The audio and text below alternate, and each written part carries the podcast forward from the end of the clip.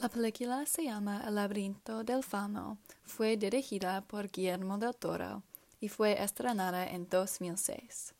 La película es una fantasía oscura que cuenta la historia del grupo guerrillero, también conocido como los maquis, en España en 1944. La guerra civil española ha terminado y España está llena de conflictos políticos. A la derecha están los nacionalistas, los franquistas, los fascistas, y a la izquierda están los republicanos.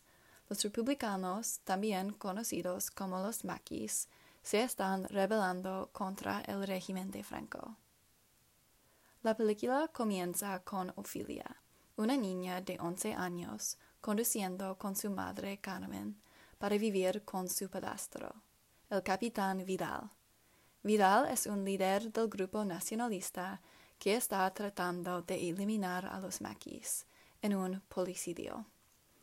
Carmen está embarazada del hijo de Vidal, y Vidal, como un personaje muy machista, está seguro de que el bebé es un niño. Ophelia ya no le gusta a Vidal y muestra señales de desobediencia.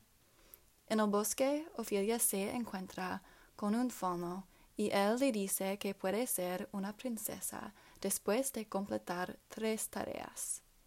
A lo largo del resto de la película, Ophelia transita entre el mundo real y el mundo de, de, fantasía.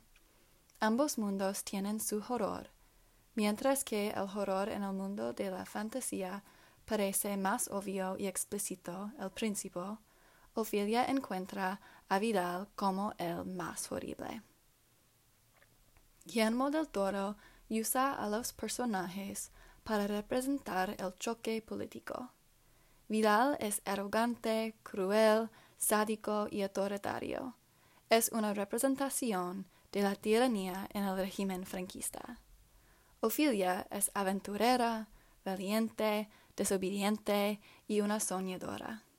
Ella y Carmen representan la resistencia y una nueva generación emergente contra el grupo nacionalista, violento y conservador. En esta película gótica, las mujeres luchan contra su encarcelamiento. A través del mundo de fantasía, Del Toro crea una imagen del estado político de España en toda su violencia y la lucha de los maquis para enfrentar el horror y la violencia.